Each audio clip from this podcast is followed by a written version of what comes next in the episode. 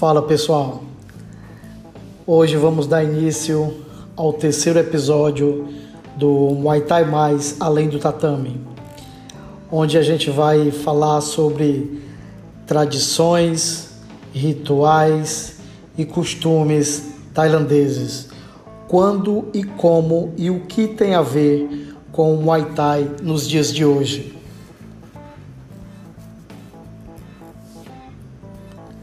Bom, o Muay Thai, como nós já sabemos, é um esporte. Porém, esse esporte ele deriva de algo maior. É um esporte de combate, mas por conta das tradições, dos costumes, dos rituais, tem muita coisa que é praticado, que é conservado ainda no Muay Thai mas que não são especificamente do Muay Thai. Então tem algumas coisas que nós vamos uh, falar a respeito.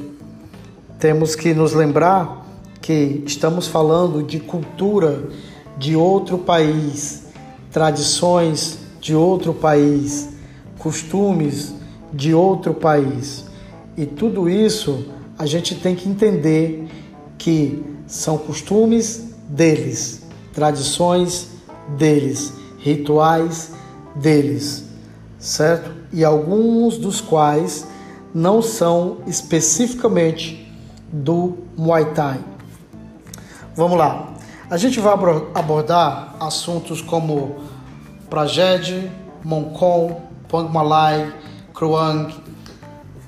O que é isso e o que isso tem a ver com o Muay Thai nos dias de hoje.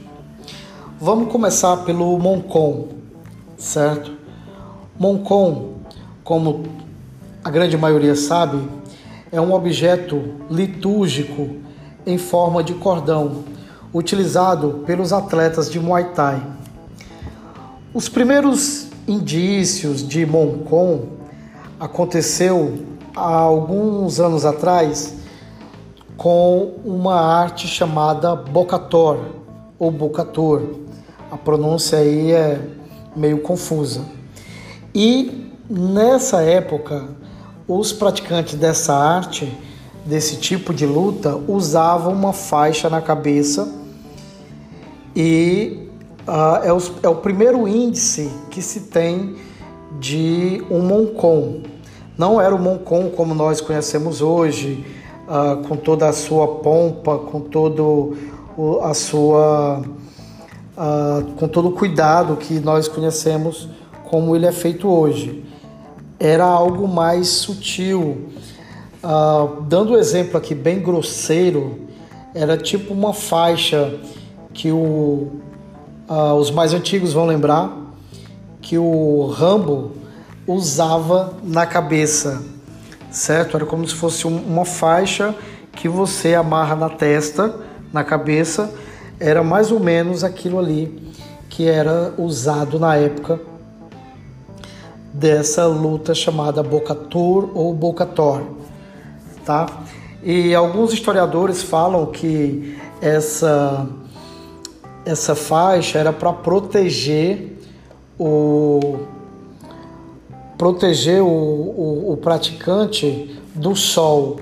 Só que, como é uma faixa que amarrava na cabeça, fica difícil de, de acreditar que uma simples faixa amarrada em volta da cabeça iria proteger do sol, né? Já que a parte de cima da cabeça ficava descoberta. Então, é uma teoria meio que não há muita credibilidade.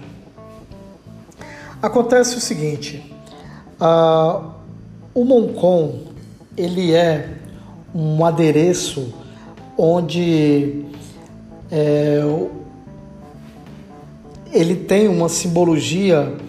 Isso, pessoal, é, é muito. Como que eu posso falar para vocês? É algo assim que você tem que acreditar, certo? É mais da religião budista, é mais da fé dos caras. Então, não adianta você falar sobre Moncon quando você não tem é, respeito por uma religião, quando você não tem empatia, quando você não tem uh, conhecimento. Por isso, entendam, Moncon é um objeto litúrgico que é muito importante para o povo tailandês. Então, o que, que acontece? É, o Moncon ele tem que estar sempre acima na parte da cabeça, tá? O Moncon jamais pode ser levado ao chão, porque é considerado impuro o chão, a parte sagrada do corpo é a cabeça, por isso o Moncon tem que estar sempre na cabeça do, do atleta. Caso ele não esteja na cabeça do atleta, o Moncon deve estar na parte mais alta da academia, certo? Num local de destaque e superioridade, certo? O Moncon não pode ser uh, usado de forma irresponsável. Você não pode é, fazer o Moncon como se fosse um chaveiro, você ficar rodando o Moncon na mão. Uh, o Moncon não pode ser jogado. Uh, se alguém pedir o Moncon, você não pode pegar o Moncon e falar: Ó, oh, toma, segura, e jogar o Moncon para outra pessoa pegar, porque tem todo um significado espiritual, certo? Então, o que, que acontece? Uma vez colocado na cabeça, que é a parte considerada pelos tailandeses sagrada, este não pode jamais ser tocado pelo lutador que o carrega. Somente o responsável ou o treinador da escola que o atleta frequenta, o pai ou alguém próximo ao lutador podem colocar e tirar o moncon da cabeça do atleta, sendo que qualquer outra pessoa está impedida da sua posse, ou seja, não pode pegar o Moncon é, uma pessoa que não seja essas que foram citadas, certo? Há partes da história que fala que o Moncon, pela, pelo final ali do Moncon, a cauda, por assim dizer, é, falava-se pela posição da cauda, o Moncon, do Moncon, o atleta ele era ele era identificado de qual região ele era, se ele era do, do norte ou do sul da Tailândia, né? Parte de cima da, do, do Moncon, se fosse apontado para cima, era de uma região. Se fosse apontado para baixo, era de outra região. Ah, não há relatos de como os combatentes da época do Muayboran, do exército, utilizavam o Moncon na, na guerra, porque imagina-se que o Moncon na cabeça, na hora de uma batalha, o Moncon poderia facilmente cair. Então é meio que inviável pensar que o Moncon era um objeto utilizado nas batalhas. Outra coisa que nós vemos também, que merece ser observada, é que às vezes o moncon é colocado no pescoço. Né? Isso também uh, não é bacana numa guerra, porque o moncon poderia ser usado até como um objeto de que matava o enforcado quem estivesse usando.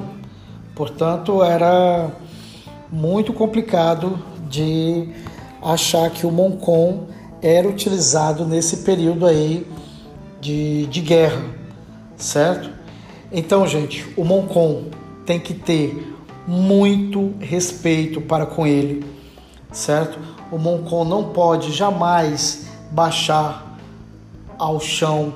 O Moncon tem que ficar sempre acima, tem que ter muito respeito pelo o Moncon tá? Quando o atleta vai lutar, ele entra no ringue por cima da última corda com o moncon na cabeça, faz a sua apresentação, a execução do Ai Cru e Ramuai e Depois que ele termina, ele vai para o corner, certo? Ele vai para o corner. Uh, o árbitro chama o atleta vermelho, o atleta azul, dá as orientações finais. Os atletas retornam ao corner e aí o treinador faz uma prece, faz uma oração e retira o moncon da cabeça do atleta. O moncon, quando ele é retirado da cabeça do atleta, ele é colocado naquela haste do ringue, no corner, no canto. Então, o moncon é colocado lá durante toda a luta. Quando a luta termina, o moncon não é mais colocado na cabeça do atleta. Por quê? Porque o moncon ele é para é um amuleto da sorte, certo? É um amuleto de proteção, tá? Então a luta já acabou, então não há mais necessidade de você colocar o moncon no atleta, porque o atleta já não precisa de sorte ou proteção depois que a luta acaba, tá? Então é importante que a gente entenda sobre Moncon. Pessoal, então hoje nós falamos sobre Moncon e no próximo episódio a gente vai falar de Prajed, certo? Prajed e Kruang, a diferença entre os dois, ok? Forte abraço a todos, obrigado pela audiência de sempre e até o próximo episódio.